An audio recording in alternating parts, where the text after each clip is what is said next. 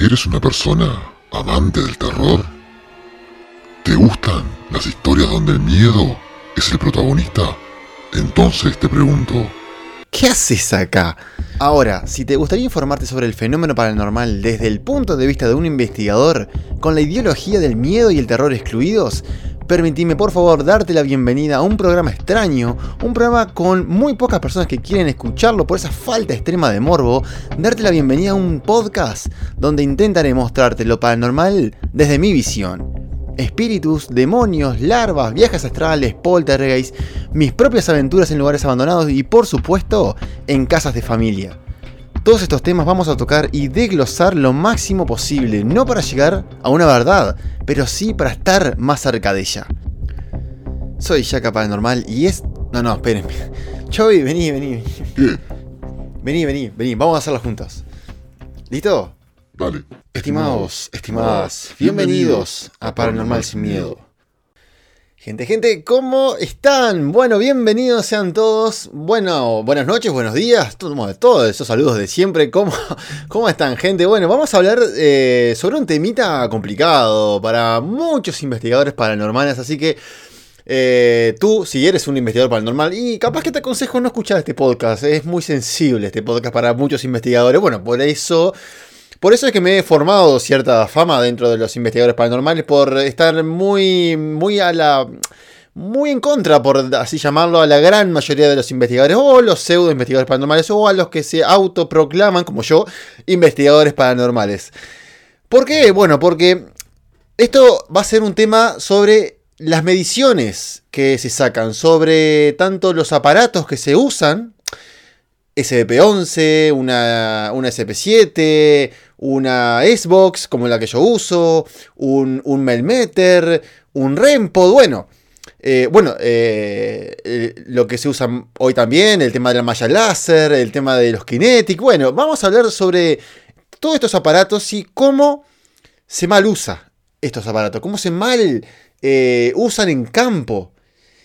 No sé si más, no sé si me pongo a pensar en mal usan, pero sí mal informan. Yo creo que ahí eh, es todo, es todo un tema. Es todo un tema que, como dije, si eres paranormal, oh, si eres, no, si eres investigador dentro de lo paranormal, y capaz que es muy sensible para vos, así que yo te aconsejo no escuchar este podcast, pero si sos investigador y querés eh, escuchar esta opinión humildemente mía, y capaz que te aconsejo que te quedes porque capaz que, eh, bueno, capaz que genero más enemigos de los que ya tengo hoy en día. Pero, eh, como siempre digo, esto es, esto es meramente informativo. Esto es desde mi punto de vista, ahora hablando un poquito más en serio. Esto es desde mi punto de vista como investigador paranormal, con un foco muy, muy tirado para la investigación seria, no tanto para el morbo que vende lo paranormal. Bueno, por eso es que este programa se llama Paranormal sin Miedo. Sabiendo que el título ya tampoco vende, el título no es el paranormal con terror, que eso sí, yo estoy seguro que vende, pero es el foco totalmente antagónico este programa. Por eso que eh, quiero tirar mi punto de vista sobre estos aparatos. Y va- Y vamos a empezar por uno de los más controversidos, uno de los más usados, más marketineros o más hollywoodenses que se pueden usar hoy en día. No por eso no funciona, sino que es muy usado porque vende, vende mucho, vende, vende el morbo. Que es el, tanto la SB11, que yo a veces se me escapa la SBP11 porque creo que hay una P mezclada, pero bueno, en realidad se llama una SB11, SB11 con B larga, o SB7. Bueno, ¿qué son estos aparatos? Bueno, estos aparatos, eh, muchos mal, mal dicen que es para hacer psicofonías, y no, esto no hacen psicofonías. Una psicofonía, recuerden que es simplemente un sonido que no tendrían que estar ahí donde se usa una grabadora de sonido, no una SB11 o una SB7. Porque la SB11 o SB7, vamos a llamarle SB11 para no decir las dos siempre, una, Xbox, como la que yo uso. eh, estas lo que hacen es escanear bandas. Entonces, ¿qué hacen? Y bueno, son simplemente escaneadores de banda. Ellos van desde la primer, eh, eh, perdón, desde la primer FM hasta la última FM y después la, otra banda, que es la AM. No hay, que yo sepa por lo menos, no hay una escaneadora por ejemplo, de, eh, de onda corta. estaría bueno, no hay. Entonces tenemos tanto AM como FM, escanean muy rápidamente, ellos tienen, eh, la SB11 no tiene para, o sea, tiene para configurar, pero no tan específica como la SB11 o la SB7, que te dice cuántos milisegundos tiene. Eh, acá simplemente tenés cuatro velocidades y, listo. Pero la idea para la gente que no conoce, lo que hace esto es escanear. Va desde, por ejemplo, no me acuerdo bien ahora la primera FM, pero creo que es la 86.7 o, por ahí andaba hasta la 107. algo. Creo que era por ahí o 108, algo de eso era. Al igual pasa con la M. Entonces ellos van muy rápido, muy rápido, van pa pa pa pa pa pa pa pa pa van enloquecidamente rápido, obviamente dependiendo de la velocidad, pero en general van muy rápido. Y lo que se intenta sacar de eso son voces. Obviamente que se va a sacar muchísimo ruido, mucho ruido, una mezcla de inicios de palabra o entre medios de palabra, o sea que nunca van a decir nada completo por, por la matemática pura que es. Nunca en su vida van a llegar a escuchar un hola comandás o hoy es un lindo día para pescar o, o no sé frases, o sea, algo más tangible, no van a llegar nunca a escuchar. ¿Por qué? Y bueno, porque la matemática te dice que va tan rápido por cada emisora que nunca van a llegar a formar una palabra. Entonces, ¿qué pasa con estos aparatos? ¿Qué pasa específicamente con eh, estos escaneadores de banda? Bueno, lo que pasa es que pueden haber eh, malformaciones de datos con esto algo así como una pareidolia auditiva. Se le podría llamar pareidolia auditiva. Yo la pareidolia por lo menos la conozco más visual, cuando uno forma caras, porque el cerebro está, intenta darle forma. Bueno, perdón, porque yo a veces doy por sentado que la gente sabe lo que es una pareidolia. La pareidolia es cuando el cerebro intenta darle forma eh, humana a las cosas. Por ejemplo, lo más normal es que le dé forma de caras a las cosas por ejemplo, a una mancha, a las nubes, em, a, formas geométricas en una cortina o en una sábana. bueno, uno, eh, el cerebro mismo de uno le intenta dar una forma medio humana a las cosas. Entonces se dice que eh, eso se llama pareidolia. Entonces también esa mm, forma de encarar las cosas o esa forma de malformar información por así llamarlo, porque no es que uno malforme, sino que uno a veces ve, no sé si lo que quiere, pero sí a veces lo que necesita ver. Y no escapan, tanto la CB11 como la CB7 como la Xbox, estos, estos equipos no escapan a esto. Porque existen pareidolias. Por ejemplo, lo más normal que uno va a escuchar en la gran mayoría de los videos, eh, tanto famosos de YouTube como eh, muchos God Hunter que hay por ahí, etcétera, o, programas, siempre van a escuchar el típico no, el típico sí, el típico hola. Y creo que no se, creo que no se me escapa algo más. Creo que son hola, sí, no y, y no sé si algo más. ¿A qué voy? Es que son cosas muy concretas, palabras muy cortas que se, a veces se pueden malformar como un sí, a veces se pueden malformar como un no, a veces se pueden malformar como un hola o como un adiós. Eh, no quita, no, a ver, no quiero pararme en, en, la, en la postura de cuando le escuchan un sí, eh, no es un espíritu, o no es un demonio, o no es... No, no, no, no, no, yo no estoy diciendo eso.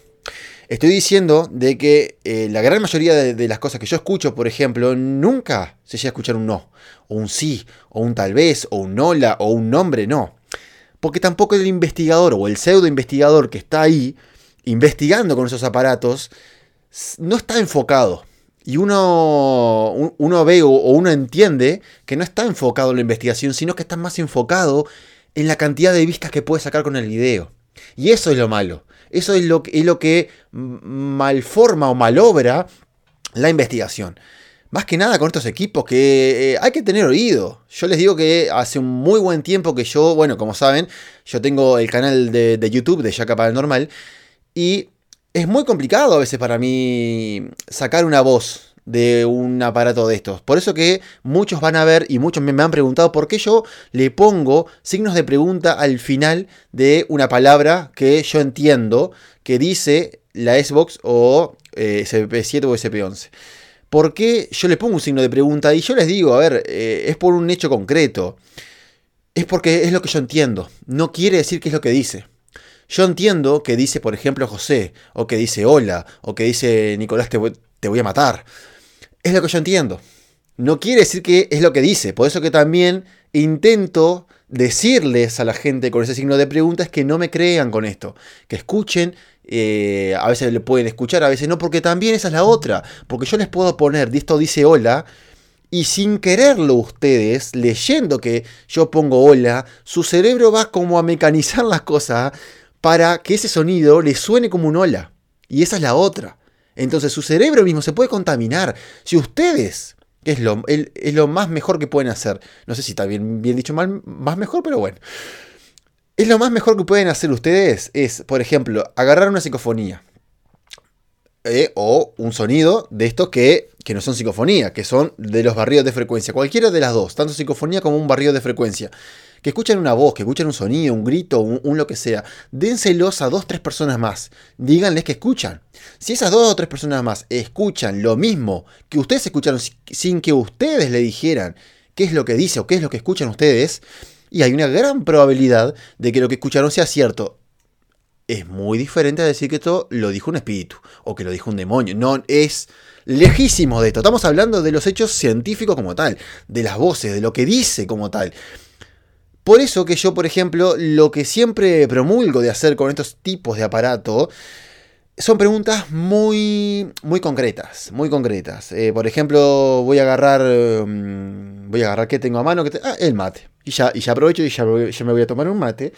Que ¿qué le puedo decir a, lo que hay ahí al lado que me pueda responder? Y bueno, mira, tengo un mate en la mano.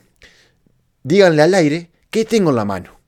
Entonces, ¿cuál es la probabilidad de que diga mate? Justamente a los pocos segundos de que ustedes preguntaron que tenían la mano cuando ustedes tenían un mate. Y capaz que es media. No les voy a decir baja. Capaz que es media. Un segundito. Ah, ahora sí. ¿Por qué media? Y porque estoy en Uruguay. si estamos en Uruguay, es muy probable de que un mate salga. Porque también la palabra mate es muy cortita, entonces capaz que se escapa y capaz que se malforma. Entonces ahí empezamos a decir, bueno, a ver, ¿de qué color es esta calcomanía o este pegotín o este sticker? Eh, dependiendo de, de cómo es en cada país, que yo tengo acá en el termo, que estoy señalando ahora mismo, ¿de qué color es? ¿Qué dice esto que estoy señalando acá en el termo? ¿Qué dice este, este, folleto que tengo acá en la mano. ¿De qué color es este celular?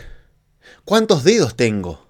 Y ustedes, por ejemplo, muestran cuatro. ¿Cuántos dedos estoy mostrando ahora? Escuchan cuatro. Hacen seis. ¿Cuántos dedos tengo ahora? ¿Entienden mi punto? Tienen que lograr de alguna manera que perdón, lograr determinar que lo que haya en el ambiente los esté observando. Eso es la prueba más fehaciente que pueden llegar a lograr con estos aparatos. En ningún momento, y esto, pero, no sé, suéldenselo en el cerebro, en ningún momento con estos aparatos ustedes van a determinar que en ese lugar hay un espíritu, o un demonio, o un duende, o un extraterrestre, lo que sea. No tienen cómo determinar eso jamás y no se coman la pastilla de la gente que vende esta información muy errónea. que dicen, esto lo dijo un espíritu. Acá el, demonio habló. ¿Cómo? ¿Cómo saben eso? O sea, piensen en la lógica. ¿Qué es lo que tienen como investigadores? Una voz. ¿Qué es lo que escuchan ustedes como consumidores? Una voz. No escuchan un demonio. No escuchan un espíritu, ni un duende, ni, ni nada eh, loco. No, no escuchan unicornios volando en el cosmos. No, están escuchando la voz. Una voz concreta. Eso sí, una voz concreta. A ver, vamos, por ejemplo, eh, vamos a crear una, una, escena típica, como ya me ha pasado. Me acuerdo en, en, en la capilla de Fenochi, que estábamos a la mitad del campo, justamente, eh, en Cardal, donde las emisoras de radio, recuerdo muy bien que no llegaban, pero, pero nada, estaba muerta la radio, muerta, muerta. Entonces cuando yo hice un escaneo Salió muy limpia por suerte, por suerte, porque a veces cuando uno está medio en la ciudad es muy sucia. Por eso que estoy intentando conseguir una jaula de Faraday para esto mismo. Porque la jaula de Faraday lo que va a hacer es matar total la señal, pero totalmente cualquier tipo de señal al aparato. Entonces va a reducir un 95%, creo que por ahí andaba, de probabilidad de que sea ruido de radio. Y entonces eso va a ser más científico todavía, que eso aún no lo he hecho. Y tampoco veo que nadie lo use. Como les estaba diciendo, vamos a imaginar de que tenemos un ambiente como eh, me pasó en la capilla de Fenochi. Si no vieron la capilla de Fenochi, ya los invito a entrar al canal de Yaca Normal en YouTube y miren ese capítulo de la capilla de Fenochi que estuvo muy bueno, estuvo muy interesante, más que nada por, por esto que yo les estoy comentando ahora, por estos aparatos que, donde uno escucha las voces. Y ahí estaba Francesca, teóricamente, la historia decía que ahí estaba el espíritu de Francesca. Si quieren ver la historia, la van a ver en el video, no se las voy a ahondar acá. Entonces, ¿qué pasó? Le intenté preguntar a esa Francesca, la teórica Francesca, cómo se llamaba la capilla. Era totalmente improbable que a los pocos segundos, eh, en una radio que, recuerden que esto no es una radio que se quede fija en una emisora, sino que esto va muy rápido, va muy rápido. Entonces es imposible en la vida que formara lo que yo esperaba, que era Fenochi. Y no lo dijo solamente una vez, sino que lo dijo dos veces, pero la última la dijo tan clara que me asombró como no me quedé con eso nada más, seguí por las flores que estaban ahí. Habían flores de algunos colores, entonces intenté decirle, bueno, ¿qué estoy tocando acá? ¿De qué color son? No solamente que dijo flores, sino el color de las flores. Esas cosas son las que ustedes pueden determinar que hay una energía. A ver, esto es por lógica. Están viendo una energía, perdón, viendo no, están contactando con una energía que tiene conocimiento del ambiente que ustedes están ni más ni menos. No es un espíritu, no es un demonio, no es nada de eso. Si ustedes necesitan hashtaguear o etiquetar estas energías como espíritu, allá ustedes. Pero no es un espíritu como tal. No es un espíritu que yo diga, bueno, a ver, el espíritu se compone de determinadas cosas. Se compone de esto, se compone de lo otro. Acá no tiene nada porque el aparato no tiene manera de, no sé, de, medir el ectoplasma, por, que es, lo que se dice que es el tipo de energía de, estas, de estas energías, valga la redundancia, de los espíritus, demonios, etc. Eh, el famoso ectoplasma y toda esa movida. Estos, estos aparatos no miden ectoplasma. Hay otros aparatos que miden temperaturas. Sí, ahora vamos a esos. Lo que tenemos acá son mediciones de voces. Entonces, ¿qué tienen ustedes? Y repito porque me gusta y me gustaría que esto quede muy claro. Estos aparatos no miden entidades fantasmas, ni, ni, demonios, ni nada. Estos aparatos, específicamente la SB11, la SB7 y la S-Box, solamente miden voces. O sea, perdón, no miden, son receptores, porque son una radio. Nada más, ustedes van a escuchar una voz. Una voz que muy posible, si tienen mucha suerte, muy posiblemente, sea una voz que tenga conocimiento del entorno. Y ustedes van a saber que va a tener conocimiento del entorno por todo lo que hemos hablado ahora. ese, eso va a estar en conocimiento de donde ustedes están. Muy posiblemente sepa el año en el que van a estar. Muy posiblemente sepan lo que tienen en la mano. Cuál es el color de su buzo. O de su remera. O de como le llamen. Eh, cuál es el color de sus ojos. Cómo se llaman. Cómo se llama su madre. Etcétera. Es increíble. Pero esa información ustedes mismos la desprenden. Y ellos se van a enterar. Bueno, si no, la pueden ser muy sencilla. Díganme cuánto es 2 más 2. Una estupidez como esa. Si quieren algo más, más genérico, por ejemplo, digan, eh, de sí, hola, ¿cómo estás? O de sí, lo que se, no sé, puerta marrón. Lo que a usted se le ocurra. Para de alguna manera separar la probabilidad matemática de lo que pueda salir en la radio, más allá de que, de que, la radio va muy rápido, pero para matar un poco esa probabilidad, intenten sí o sí usar lo que tienen en el ambiente ustedes, un color, un objeto, lo que sea, una palabra, que la repitan, etc. Que les diga su apellido. Intenten, intenten que esa energía les diga cosas que no debería decir en ningún momento por la radio si ustedes no estarían interactuando con ella. A ese, a ese punto es el que voy. Después tenemos otros aparatos. Otros aparatos, por supuesto, como tenemos el Melmeter, que el Melmeter, tanto como el Ghostmeter, como eh, el Rempod, estoy acordándome ahora porque no los tengo anotados. Tanto el Rempod como Ghostmeter, como el Melmeter o como tantos Meter que hay, eh, o mismo como el, aparato que yo hice en madera, que bueno, si tampoco no lo vieron, vayan al canal de Jaca Paranormal, que ahí está cómo yo creé ese aparato con, con, un Arduino y yo les muestro cómo hacerlo, para que cada uno tenga su, su propio medidor de campo electromagnético. Es lo que es. Es un medidor de campos electromagnéticos. Ni más, ni menos. Lo repito, ni más ni menos. Y muchos lamentablemente venden que eso vende, perdón, que eso vende, oh Jesús, que eso mide fantasmas, no mide fantasmas. Yo recuerdo cuando yo hacía tours paranormales, hace, unos años atrás, que recuerdo una, una charla con una de las personas que se me enojó porque el aparato que yo le di para medir eh, campos electromagnéticos no le gustó como yo le dije de que eso no medía fantasmas. Y yo le dije, pero señora, eso no mide fantasmas, eso mide campos electromagnéticos. No, no, pero yo acá, yo no quería venir a mirar campos electromagnéticos. Yo quería venir a mirar fantasmas. Yo quería. Sí, señora, pero esto mide campos electromagnéticos. Que el fantasma o la teoría o la probabilidad que se dice que los espíritus tienen cierta energía que puede de alguna manera llegar a activar estos aparatos es otra cosa, pero esto como tal mide campos electromagnéticos. Si ustedes usan, por ejemplo, un Melmeter o un REMPOD, lo arriman a una televisión prendida, a un cable de corriente eléctrica, etc., se va a encender.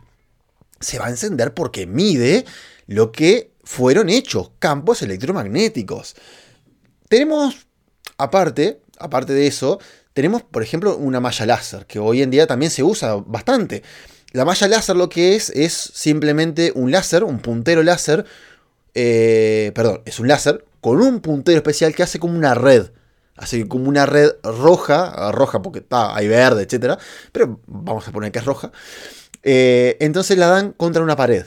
¿no? Entonces ahí intentan sumarle algunos equipos como por ejemplo eh, el REMPOD, le suman la SB11, entonces intentan complementar unos a otros los equipos. ¿Para qué? Porque eso va a ayudar a que la probabilidad paranormal sea más alta porque eh, sería muy bajo, por ejemplo, decir, bueno, por la SB11 dice, me voy a sentar en la silla. Vamos a suponer, ¿no? Me voy a sentar en la silla. La silla, en la silla, perdón, hay una, eh, un REMPOD, por ejemplo. A los dos segundos el REMPOD suena. A la vez tenemos una malla láser apuntando a la silla y en la malla láser se distorsiona, porque es la idea de la malla láser. La malla láser, por si no lo expliqué y mis disculpas, hay mucha información, entonces a veces se me traspapela.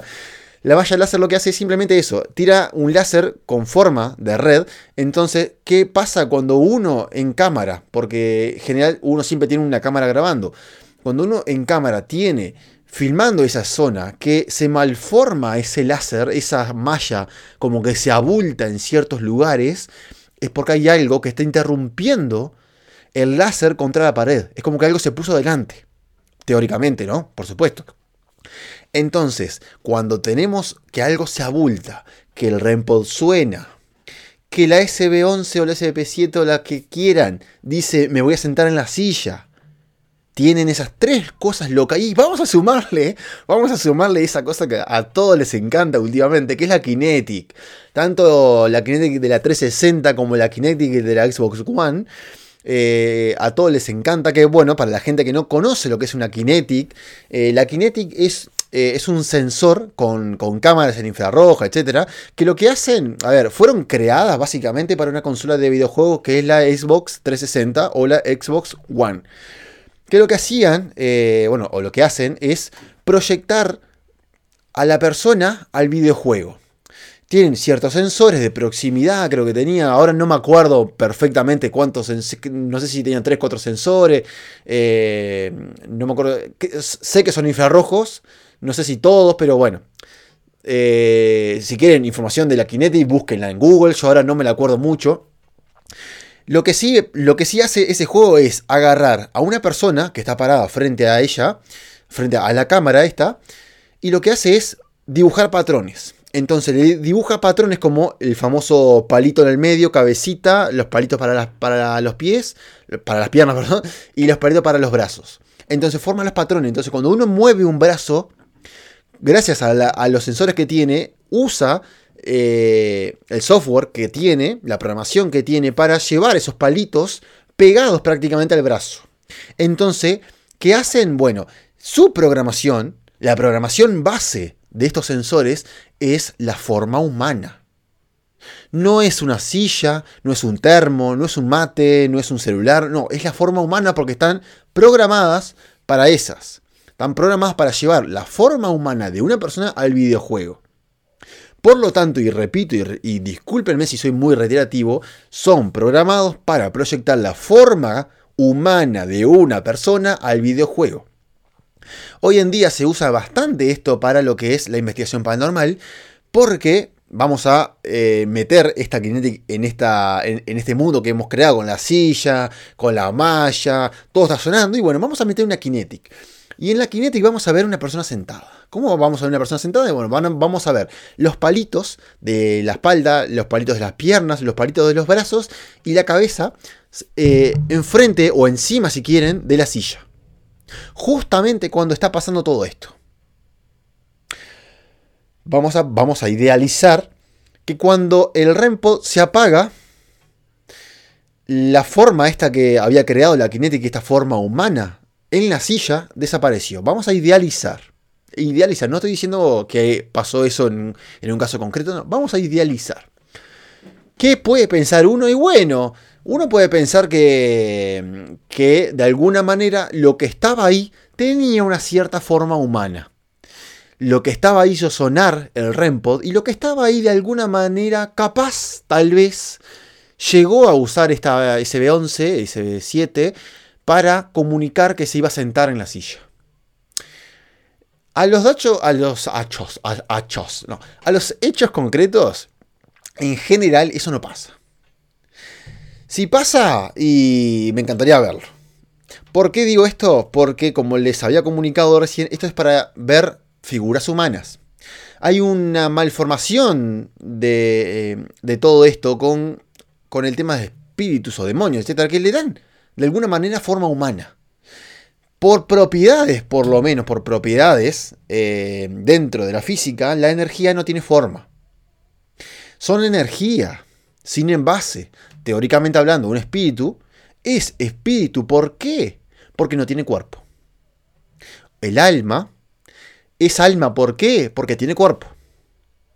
El espíritu cuando entra el cuerpo y se transforma en alma, se transforma en alma porque toma en posesión de un cuerpo. El cuerpo, como una botella le da forma al agua, le da forma a la persona. Cuando el agua sale de la botella no tiene forma nada. Porque no tiene dónde, no tiene base, no tiene un, un don de tomar forma. Entonces, mucha gente me va a decir, no, pero yo vi a mi, al hermano, a mi padre, a mi madre, a, todo el parentesco como espíritu, con su sombrero, con su forma humana, con su cara, etc. Una cosa no quita la otra. Una cosa es lo que ustedes hayan visto, lo que ustedes hayan interpretado, porque hay muchas teorías sobre esto. Por ejemplo, un espíritu se, aparece a determinadas personas, por más que estén dos personas juntas, solamente una la ve, y ese la ve como el espíritu quiere. Estas son teorías, por supuesto, de que el espíritu de alguna manera, eh, no sé si manipula la visión o la mente de la persona o cómo se interpreta hacia la persona como tal, como una forma humana. Pero si ustedes desde la otra cámara, por darle un nombre, por, ponerle otro objetivo, si ustedes lo enfocan desde otro ángulo, muy posiblemente vean un, un orbe, un orbe o una simple luz blanca. Y del otro lado se esté proyectando como una persona y desde el otro lado lo vean como una luz blanca. A ese punto voy. Son teorías, por supuesto, son teorías. Pero es lo más sensato a mi punto de vista particular, no digo que sea la verdad, recuerden, es mi punto de vista particular, es lo más sensato a pensar hasta ahora. ¿Por qué? Porque no puedo decir que no tienen forma humana porque mucha gente los ve. Ahora, tampoco no puedo negar lo que dice la física, que, eh, también pueden estar, eh, la física puede estar equivocada como las personas. No pueden no puedo, perdón, eh, decir que no tiene forma humana porque mucha gente dice que tiene, pero tampoco puedo negar lo que dice la física que no tiene forma. Ahora, en la gran mayoría de cuando uno filma estas entidades, estas energías, son, son como sombras, son como sombras que se van de un lado al otro, o son determinados orbs, orbes redondos, medios blanquecinos, eh, o con alguna tonalidad de color eh, particular, pero nunca en mi vida, y quiero que alguna persona me lo diga y me lo muestre, una persona que me filme un espíritu con forma humana, caminando, pero real con forma humana, no una sombra que tiene como una forma, porque eso ya es para idolia. No, hablo que tenga forma humana. Por eso que para mí la kinética y todos estos sensores que le intentan dar forma humana contaminan una investigación. Complementan, muy posiblemente, muy posiblemente complementen, pero a mi forma de ver hasta hoy contaminan. Porque si me pongo a pensar que estaba sentado en la silla, la silla tiene patas la silla tiene como una, si quieren darle, le pueden dar una forma humana. El patrón que está buscando con el algoritmo está buscando formas humanas. Entonces, si ustedes lo ponen, por ejemplo, frente a un árbol, pero casi seguro que les puedo decir que va a formar una, persona frente al árbol. Porque el árbol tiene su palito hacia arriba, sus, eh, sus ramitas. Entonces eso le va a dar una locura al patrón que va a intentar buscar formas humanas y, y la va a encontrar por todos lados. Por eso que para mí ese sensor específico no funciona. No, para mí, no digo que no funcione, para mi forma de ver no funciona. Entonces, ¿a qué voy con todo esto? No crean. Volvamos a lo de siempre, no crean en cada cosa que ustedes ven. Si sos investigador, no creas, no, no, no te pongas en la postura de creer en que te dijo hola, en que te dijo no. Intenta de alguna manera preguntarle muy concretas las cosas, muy concretas, que sean muy específicas. ¿Dónde estás? El lugar, el año, el día, el color de tu remera, cómo te llamás. Algo muy concreto y ni aún así puedes decir que es un espíritu. La SB11, la SB7, la Xbox trabajan prácticamente igual. El Rempo, que es por cuando ustedes le arriman la mano o cuando el espíritu se arrima, que empieza a sonar, que tiene sensor de temperatura también. Nada de estos equipos, y repito, ninguno de estos equipos, ni, ni los que puedan venir les pueden decir de alguna manera que hay un espíritu en el lugar. Si ustedes ven moverse las cosas, que vuelan los cuadros, que los sensores se prenden, etc., no es otra cosa que energía electromagnética que está tirando cuadros. ¿Entienden? A ver, mucha gente me dice, no, que es un espíritu. Sí, porque mucha gente necesita creer. Yo sé eso porque muchas familias se me han enojado cuando le digo, no, acá no había espíritu, acá había energías electromagnéticas inteligentes y se me enojan. Porque mucha gente necesita creer y yo entiendo que mucha gente necesita creer. Pero yo como investigador como tal no estoy para, eh, para venderles algo que no es o que yo no sienta que es. Yo lo que puedo medir es lo que los aparatos me pueden medir. Tanto voces como campos electromagnéticos, como temperatura. Bueno, tienen otros sensores que son de proximidad, que básicamente hacen eso, miden una proximidad con el sensor que tienen contra un objeto. No hacen otra cosa, miren la proximidad de algo. Hay algo que está frente al sensor. ¿Sí? ¿Es un fantasma? No. No tienen cómo. Es un algo. Algo. No sé. Eh, algo. Es un hada. Es un, extraterrestre invisible. Eh, es Harry Potter con su, con su manta de invisibilidad. No saben. No saben. A ese punto voy, gente. Entonces, investiguen. Investiguen. Si no sos investigador o investigadora investiga igual, no creas, no te pongas a creer porque sí, porque al final lo que vas a hacer es consumir una película y no una realidad. Con esto concluimos el programa de Paranormal sin Miedo, esperando por supuesto que les haya gustado, pero lo principal es que sepan y asimilen que el fenómeno paranormal no tiene ni debería poseer una característica tal como el miedo. Gente, un abrazo y nos estamos viendo.